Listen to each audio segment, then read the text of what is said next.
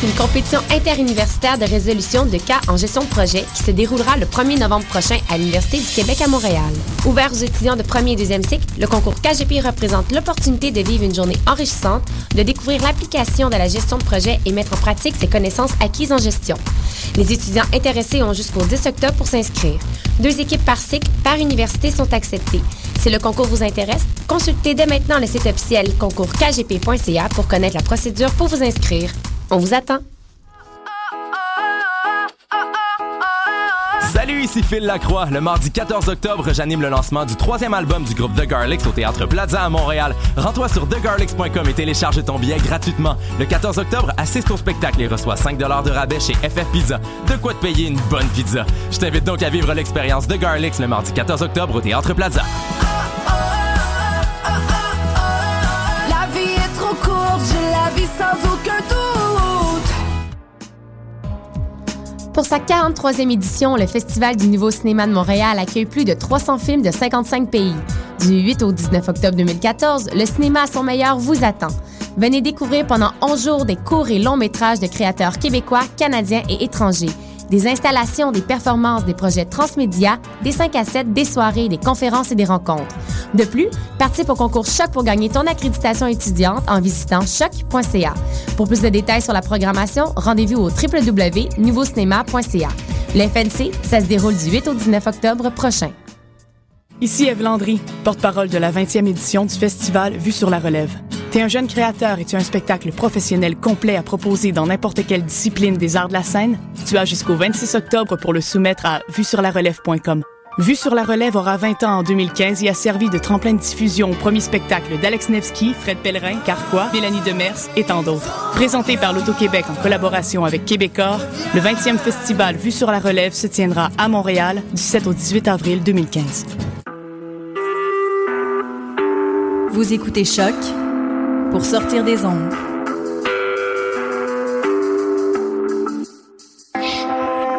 Podcast, musique, découverte. Sur choc.ca.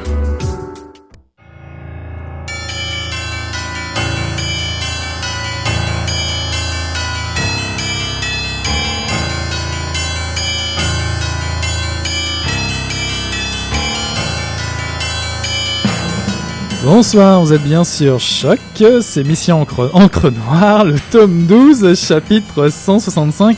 Et quelle soirée, quelle soirée nous vous proposons, c'est carte blanche à carnet noir. Salut Morgane Salut Eric.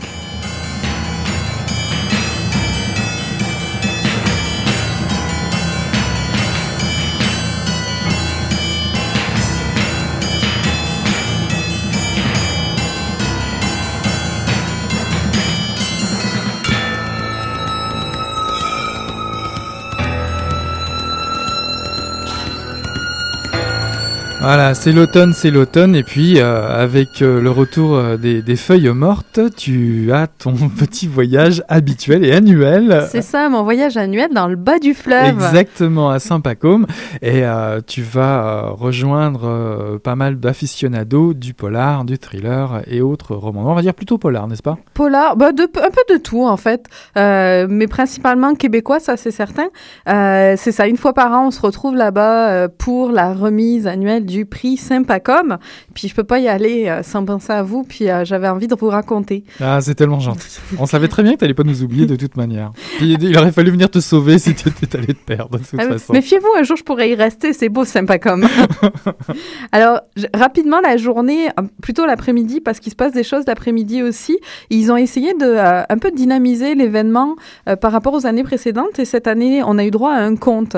Alors, pas un conte pour enfants, coin du feu et très très calme, c'était beaucoup plus remuant, euh, beaucoup plus euh, émouvant, épeurant, très prenant. Euh, c'est Mathieu Barrette qui nous a fait vivre ça. On était euh, plutôt dans le théâtre. En fait, c'est un, un jeu de, de différentes choses. C'était vraiment très chouette. Donc, une belle découverte, puis une belle manière de dynamiser l'événement. Mais est-ce que ça rappelait un petit peu ce qui s'était passé à Knowlton, tu sais, avec euh, ces fameux... Il y a des choses comme ça, là des- Oui, ben là, c'est un peu différent. En fait, c'est lié à un autre festival, mais c'était vraiment très chouette comme idée. Puis après, ben, il y a eu la table ronde habituelle, annuelle, celle-là aussi, autour du polar. Donc, comme d'habitude, il y avait des auteurs euh, finalistes qui étaient invités. Donc, il y avait Hervé Gagnon et André A. Michaud. Euh, il y avait Norbert Spener, euh, l'incontournable du polar québécois. Et il y avait moi. Incontournable, du- Incontournable du, polar. moi. Et c'était animé par Eliane Vincent. Alors, le sujet de l'année, c'était le style dans le polar. Et on aurait eu besoin de beaucoup plus qu'une heure, une heure et demie, parce qu'en plus, le public participait allègrement. Donc, Et- et- vaste sujet. Et évidemment, est-ce que c'est est -ce c'est un festival qui est couru? Euh, plus ou moins, ben, c'est pas à côté sympa comme, hein. euh, faut, bah oui, faut y aller. Donc, euh, mais il y avait quand même un peu de monde. Ça, c'est toujours euh, très agréable. Puis on se retrouve en les gens se retrouvent chaque année, donc c'est toujours très euh, très plaisant. Puis le lieu est magnifique, donc euh, C'est la fête au village ou c'est juste euh, Non, dans c'est la fête du théâtre? polar. C'est la fête du polar au village. Bon. c'est ça. Et à la fin de la journée, ben, c'est bien sûr le gala euh, qui est euh, le, le, le moment euh, fatidique de la journée puisque c'est la remise des prix. Alors je rappelle que les trois finalistes c'était Christine Brouillette pour Louise est de retour, Hervé Gagnant pour Jack et Andrea Michaud pour Bondré. Alors la grande gagnante de la soirée c'est Andrea Michaud parce que Bondré qui est publié chez Québec Amérique a rapporté le prix Sempacom et le prix coup de cœur euh, du club de lecture Bravo. celui dont je fais partie. Donc, Mhm. vous pensez bien que j'étais très heureuse qu'elle reçoive les deux prix. Euh, Bondré, c'est un roman hors genre euh, où le style, celui dont on avait parlé dans l'après-midi, là, est primordial. Euh, Bondré, en fait, c'est le nom d'un lieu entre États-Unis, Québec, un lac entouré de chalets qui se peuple l'été de Québécois et d'Américains. Et un jour d'un été 1900 de l'été 1967, une jeune fille est assassinée, une autre, et tout d'un coup, ben, la beauté de l'été fait place à la peur. Donc les gens ne se sentent plus voisins, ils s'épient. Alors c'est vraiment un roman multiple parce qu'il y a plusieurs choses. Il y a le polar avec le policier qui enquête, très classique, mais c'est aussi un roman sur le passage à de l'adolescence à l'âge adulte, puisqu'on voit tout ça à travers les yeux d'une jeune fille qui va grandir très très vite cet été-là. Elle touche aussi à la guerre du Vietnam, aux séquelles qu'elle va laisser sur les jeunes Américains, mais je pense qu'on va reparler de ça plus je- tard, Ça me rappelle quelque chose, ouais. Euh, et c'est fait avec talent, avec beaucoup de poésie, c'est très rythmé. Elle a un jeu sur la langue qui est absolument magnifique et elle joue aussi sur les dialogues en anglais, en français, puisque c'est évident, c'est des lieux bilingues, puisqu'on est entre deux pays et elle va retranscrire ça très très bien sans que ce soit jamais lourd. Euh, donc les deux jurys de Sympacom euh, euh, ne se sont pas rencontrés, ont été bien d'accord pour lui remettre le prix et on n'est pas les seuls puisqu'elle est finaliste au prix du gouverneur général. Donc ça sera peut-être Bah année. ouais, bah ouais. Euh, elle l'a déjà eu d'ailleurs pour un roman précédent. Et puis, euh, comme j'ai eu l'occasion de la rencontrer, que je ne la connaissais pas encore, je lui ai posé quelques questions. À propos de Mondré, pourquoi avoir choisi cette époque-là, 1967, Mhm. et cette région, euh, lac euh, situé entre les États-Unis et euh, le Québec? Il y a plusieurs raisons. Euh, la première, c'est que euh, c'est une région que je connais bien. Bondré existe. Euh, je l'ai évidemment beaucoup transformé pour les besoins euh, du roman. Mais Bondré existe. Euh, mon père m'a amené là quand j'étais toute petite. Et euh, donc j'avais envie de revisiter ce lieu qui pour moi, euh, qui dans ma mémoire était très très important parce que faut dire que mon père est mort, j'étais euh, très très jeune. Alors ce sont de vieux souvenirs. Et j'avais envie de faire aussi mon roman des 60s, parce que c'est avant la mort de mon père, c'était euh, l'époque du bonheur. Alors j'avais envie de revivre à travers l'écriture le bonheur de, ces années-là. Et puis ensuite, bon, termine une trilogie euh, que j'appelle ma trilogie états-unienne, qui est précédée de Lazy Bird et Mirror Lake. Donc, euh, il, fallait que ça se passe euh, dans une région frontalière, mais là, je voulais me rapprocher du Québec, être vraiment sur la frontière euh, pour, comment dire, redonner la parole à la culture québécoise et à la langue québécoise à travers toute cette, culture nord-américaine. Vous ne faites pas du polar classique, ça c'est très clair. Mhm. Euh, Bondré euh, parle de crime, bien sûr, c'est quand même un polar, mais euh, aussi de, pa- de passage à l'âge adulte, de traumatisme de guerre. Comment utilisez-vous le genre du polar? Bon, je l'utilise pour m'amuser parce que je suis aussi une, une amateur de polar. Comme je le dis souvent, euh, j'aime créer des intrigues, j'aime créer une atmosphère où plane constamment le mystère. Et le polar se prête très très bien à ce genre d'exercice. Euh, donc, euh, mon amour du polar, plus mon, mon- mon, mon penchant pour les, univers un peu glauques ont fait que j'ai eu envie de, l'amalgamer tout ça de, de, de faire du polar à ma façon à moi. L'une des forces du roman, je Mhm. trouve, moi, c'est vraiment votre style. On en a parlé toute l'après-midi, euh, le style et le polar. Est-ce que ça marche? Oui, ça marche dans Bondré. Euh, votre écriture, elle est très particulière, en particulier dans les dialogues qui a pas en dialogue, mais qui est à l'intérieur du récit. Ça donne un effet génial, à mon avis. Euh, comment vous travaillez ça? Euh, je pense que ça vient tout seul. C'est un peu comme ça dans la majorité de mes romans. J'ai très peu de, dialogue direct. C'est- souvent un dialogue qui est, intégré euh, euh, à la trame du roman lui-même, bon, en termes plus techniques de l'indirect libre. Mais j'aime bien comment dire, faire en sorte qu'une réflexion puisse lentement se transformer en dialogue avec un autre personnage présent et euh, retourner ensuite à, la réflexion. J'aime mélanger toutes ces choses parce que souvent, c'est ce qui se passe aussi quand on discute avec quelqu'un. On part dans son esprit, puis on pense à autre chose, et puis on revient à la discussion plus tard. Et euh, c'est ce que j'essaie de faire un peu dans mes romans aussi. Puis une des difficultés que, ben, difficulté pour l'auteur, je veux dire, pas pour le lecteur que vous avez eu, c'est que comme ça se passe entre les États-Unis et le Québec, il y a un mélange de français et d'anglais qui est nécessaire par le récit, qui je trouve est magnifiquement bien transcrit. Mais j'imagine que c'était pas évident comme choix parce que le lecteur est pas forcément anglophone, donc ça devait être compliqué comme question. Euh, oui, c'est sûr. Ça demande un certain travail. euh, ça demande des choix aussi. Bon, euh, jusqu'où je vais dans l'usage de la langue anglaise. jusqu'à quel point je traduis les expressions anglaises utilisées. comment je, je fais la part des choses. Mais bon, j'ai travaillé, retravaillé, retravaillé. Puis bon, c'est un procédé que j'avais déjà utilisé de façon différente dans mes deux précédents romans. Euh, donc, euh, j'ai réutilisé le même procédé tout en essayant de le renouveler pour pas, bon, euh, pas me répéter. Mais bon, ça demande un certain travail, un certain dosage, et il faut penser, bon, jusqu'à quel point le, le- le lecteur va, va, embarquer dans, dans, dans, cette chose-là. Est-ce qu'il va, va signer le contrat ou il va dire non, moi, ça m'intéresse pas. hein? J'essaie de doser, puis bon, au lecteur de me dire si la chose est réussie ou pas. Moi, je trouve qu'elle est très très bien réussie personnellement. Euh, Lazy Bird, qui était votre polar précédent avec Mirror Lake, je pense, qui était un peu dans la même Lake est plus ou moins polar, si on veut. Euh, mais Lazy Bird avait été publié au Seuil en France. Ouais. Euh, Est-ce que Bondré va l'être aussi? Est-ce que vous allez faire découvrir à- aux lecteurs français cet univers très particulier euh, du Québec, des chalets l'été? J'adorerais faire découvrir cet univers-là aux Français. Je pense qu'il y aurait un public en France pour ce genre de roman. Sauf que pour le moment, il n'y a aucune négociation en cours. On va essayer de leur dire de l'acheter. On va, on oui, va oui, faire de la bon, promotion ok, là-bas. faisons de la promotion, je suis entièrement pour parce que euh, je pense que oui, c'est le genre de, d'intrigue et de, de situation avec tout le, le- le- le- tout le décor et les, les, euh, comment dire, la, la situation nord-américaine, mais euh, des années 60, qui pourrait, oui, trouver un lectorat en France et, euh, et ailleurs, pourquoi pas, hein, on peut- on peut parler de Oui, une traduction dans si on une peut autre langue. rêver, si on veut. Alors moi je me demande y a une tendance euh, sur les années 60 en ce moment dans le polar québécois. hein. Franchement. On euh, dirait Ah, c'est Ben, c'est on a au moins surprenant. deux. Est-ce que c'est une tendance à deux Mais il se Ben, passe quelque chose en ouais, tout cas. Ouais, à deux, on peut dire que c'est une tendance. en tout cas, c'est une tendance à Mission Chrono Noir ce soir. Voilà. Et tu n'as, tu as rencontré, tu n'as pas rencontré que cet auteur-là d'ailleurs. Non, j'ai rencontré aussi le deuxième gagnant de la soirée, euh, qui est Hervé Gagnon, puisque euh, Jack, son roman qui est publié chez Expression Noire, a remporté de son côté le prix du premier polar. Alors, l'auteur, lui, n'en est pas son premier roman. euh, loin de là, il a beaucoup publié déjà, mais c'est son premier passage dans le polar et euh, c'est, à mon avis, plutôt très réussi. Alors, il n'abandonne pas l'historique qui fait sa signature d'habitude, puisque nous sommes dans Jack à la fin du 19e siècle.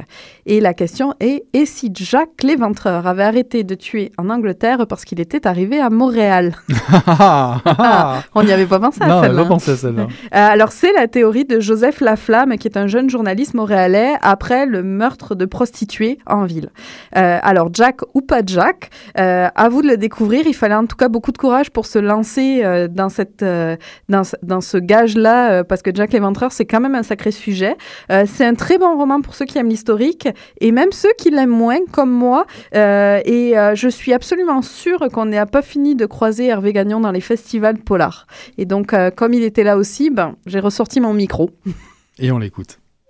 Qu'est-ce qui vous a poussé à écrire un polar alors que vous étiez plutôt dans l'historique jusque-là, même si Jack est quand même un polar historique? Je me rends compte aujourd'hui que c'est que j'ai fini par avoir l'impression que mes lecteurs sont encore nostalgiques de Donné, puis tout ce que j'écris, on dirait, c'est bien, mais c'est pas Donné.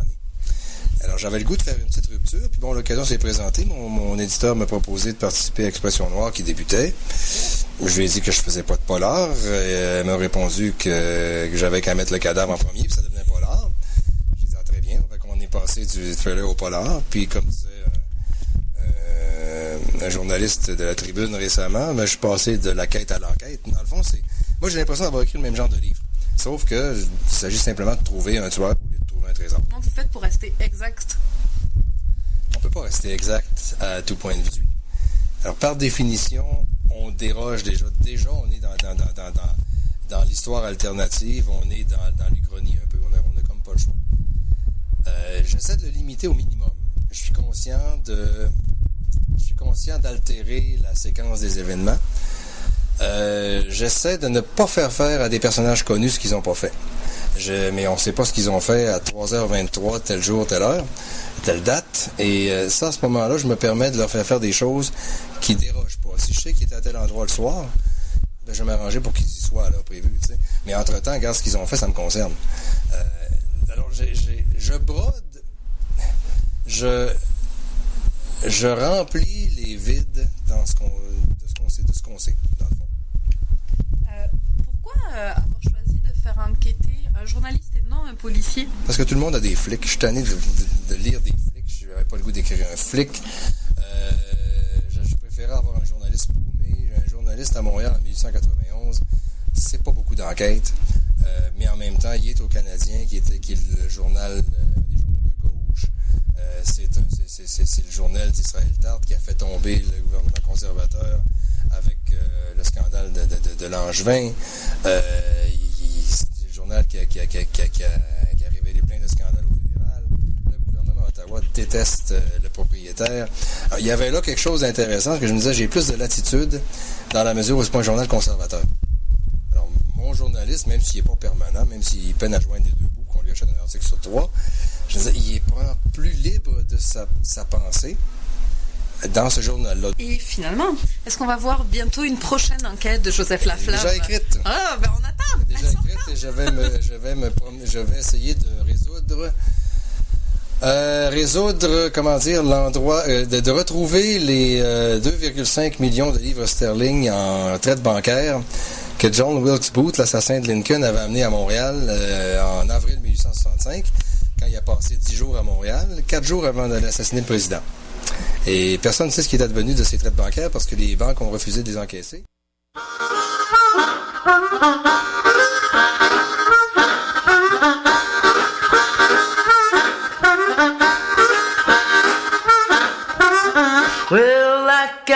Woman that treats me so mean. She's the prettiest thing that I've ever seen, yeah. And the way that she looks in the clothes she wears. Well, she treat me so mean, but I don't care. I got a mean baby, got a, got a mean, mean baby, got a, got a mean, mean, mean girl.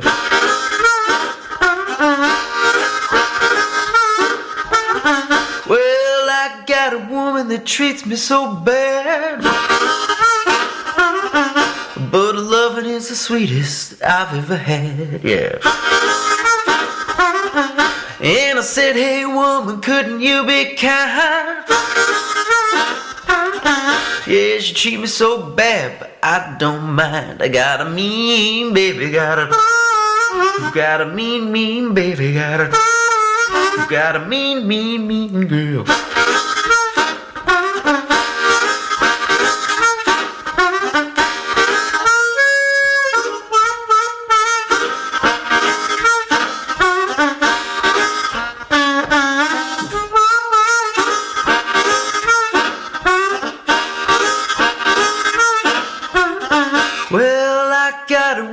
That treats me so cruel.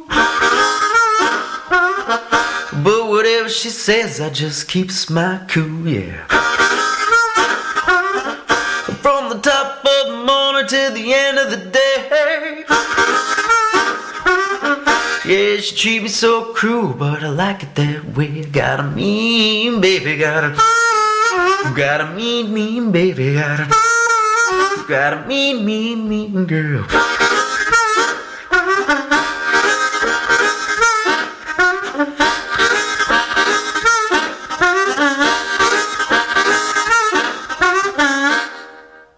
J'inspire et j'expire.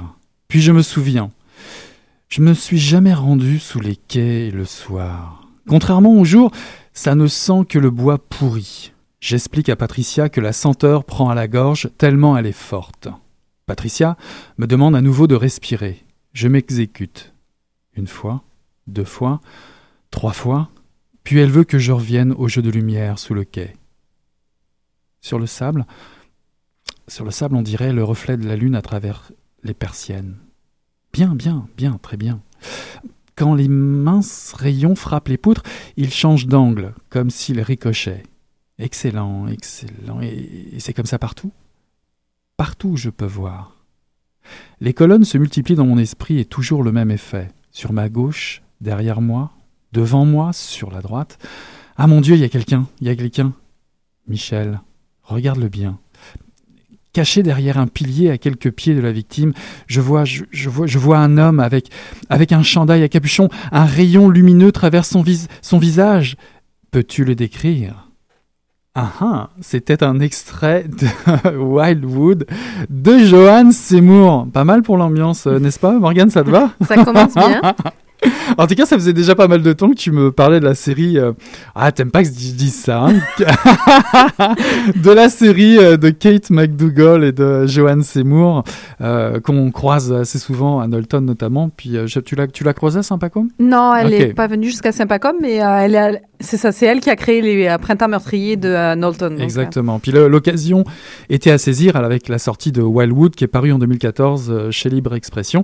Alors il s'agit d'un thriller dont l'histoire se situe en, en 1968. C'est une histoire qui commence pour cette famille de Verdun. euh, ah ben ça commence avec Lindbergh de Lindbergh, Lindbergh de Charlebois et les premiers euh, les premiers amours de fin d'adolescence de Michel Trudel qui a 16 ans et, euh, et puis elle sait bien que les Beatles n'ont pas composé cette pour elle. Michel, ma belle, sont des mots qui vont très bien ensemble. Je sais pas le chanter, faut pas m'en vouloir, mais j'essaye. hein. en tout cas, à cet âge, euh, les, sensations, enfin en tout cas la sensation est néanmoins euh, agréable d'accroire que euh, les Beatles chantent Michel pour son propre prénom, et même si c'est pas le cas. Et c'est le temps des premiers émois maladroits, des séances d'initiation de l'âge tendre aux méandres de la séduction.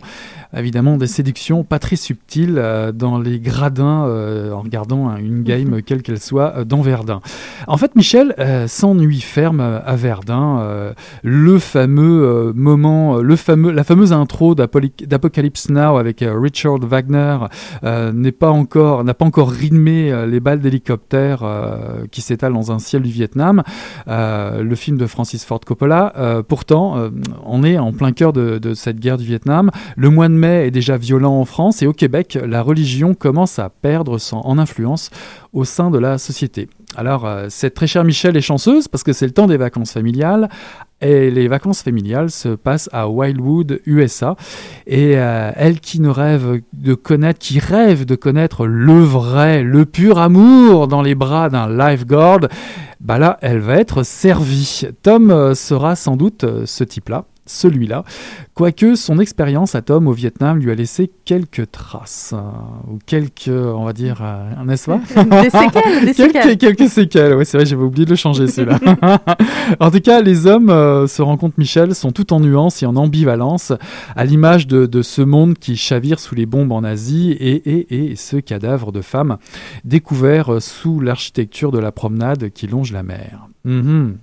Les Stones qui entonnent euh, Painted Black et les Doors qui entonnent eux le lugubre The End. Yes, my friend, The End illustrent que les élans amoureux les plus purs peuvent parfois se heurter à des obstacles, comme la violence sourde des ravages de la guerre si loin, si proche, et celle des hommes graves, brutaux, voire même injustes. Michel risque de l'apprendre malheureusement à ses dépens. Alors pour avoir l'heure juste dans ce roman, ben, il ne s'agit pas vraiment d'un thriller sanglant, tu, tu- tu seras d'accord avec On ça? pourrait même se demander longtemps s'il s'agit d'un thriller. On avait déjà ouais. commencé la conversation, C'est et vrai. moi. Et puis je dirais que c'est, c'est carrément un prétexte pour nous narrer euh, le passage de, euh, d'une jeune femme du monde de l'adolescence à celui de, de l'âge adulte. Bon, c'est sûr, dans des conditions plus particulières.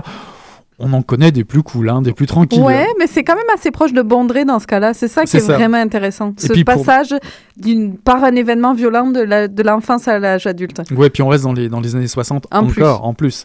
Et ben, même si c'est la fin des, des, des années 60, c'est d'ailleurs le chant du signe de l'innocence et l'inconscience du monde de l'enfance, si je puis dire. Euh, Le monde s'ouvre béant sous les pas de Michel, euh, le monde adulte, celui des responsabilités, des épreuves de la, de la vie. Donc, on va dire, dans, dans le classique de la structure thriller, le cli- climax, le point d'apogée souvent la découverte du meurtre. Bah, c'est un peu le cas ici, néanmoins. L'élément déclencheur du récit, des rebondissements. Euh, on va dire, pour faire un petit peu philo, psycho, c'est l'objet transitoire du passage d'un âge à l'autre pour Michel. Euh, ce passage qui se trouve dans le monde de l'ombre, sous cette structure de la promenade de Wildwood. Euh, ça, c'est un peu comme dans les contes. Le monde binaire du bien du mal se teinte de contraste. Il n'y a que faire, il n'a que faire des rêves de l'enfance. Michel devra se confondre à elle-même et à ses pulsions. Donc, pour résumer, je dirais que le monde de Love Me Do des Beatles, ça, je peux le faire. Love Me Do. Oui, non, t'es pas Ok, obligé, ok, Eric, ça marche pas. aller. Ok. Et En tout cas, ce monde de Love Me Do laisse la place à celui plus nuancé de la sensualité des Stones et du charnel, celui des Love Me Two Times des Doors. En tout cas, j'imagine que les habitués des lectures de Kate McDougall euh, y retrouveront un, rythme, une narration agréable, une, inti- une intrigue bien ficelée et une atmosphère euh, respirable. En tout cas, on en a discuté, euh, toi et moi. euh, Peut-être ai-je fait l'erreur, comme tu me l'avais dit un soir, de m'attendre à un polar assez classique finalement. Oui, alors que ça n'est pas un. C'est Ce ça. n'est pas un polar. C'est ça. ou presque pas. Ou euh, ça peut être plein d'autres choses. Un peu comme Bondré, c'est ça. C'est à la limite entre deux univers, le polar, la littérature. Ouais. Euh, même si le polar est de la littérature, mais à- à- en fait, on peut le lire effectivement comme un polar avec une enquête qui est le meurtrier, ou oublier totalement cette partie-là et juste voir Michel et euh, son, son arrivée vers l'adolescence, vers euh, le. Puis elle, a, quand- elle est quand même intéressante, Michel, à observer, puis euh, à voir ce, ce- cette transition vers l'âge adulte, euh, cette euh, volonté à tout prix de draguer un lifeguard. Ce, qui donne, ce qui donne naissance à des très, des très bons textes, d'ailleurs, pas simplement celui-là, mais ni les séances d'amour torride, tout ça. Enfin, je vous conseille d'aller le lire vous-même. Mais moi, j'ai bien aimé ce, ce petit extrait que j'avais commencé parce qu'il y a vraiment des sensations euh, comme ça euh, qu'elle décrit. Enfin, il y a vraiment des pages très intéressantes dans ce roman euh, qu'on a présenté ce soir, Wildwood de, Joanne Seymour, paru en, quatre- en 2014. 2014, en c'est 2014 chez, chez Libre Expression. Voilà, bah écoute, merci pour tes reportages à Saint-Pacôme. Et Ben, puis, euh, euh, bah écoute, on va tourner la page de Mission Encre Noire, cette carte blanche. Et euh, moi, je dis euh, à la semaine prochaine à tout le monde. Passez une bonne semaine. Salut là. Salut.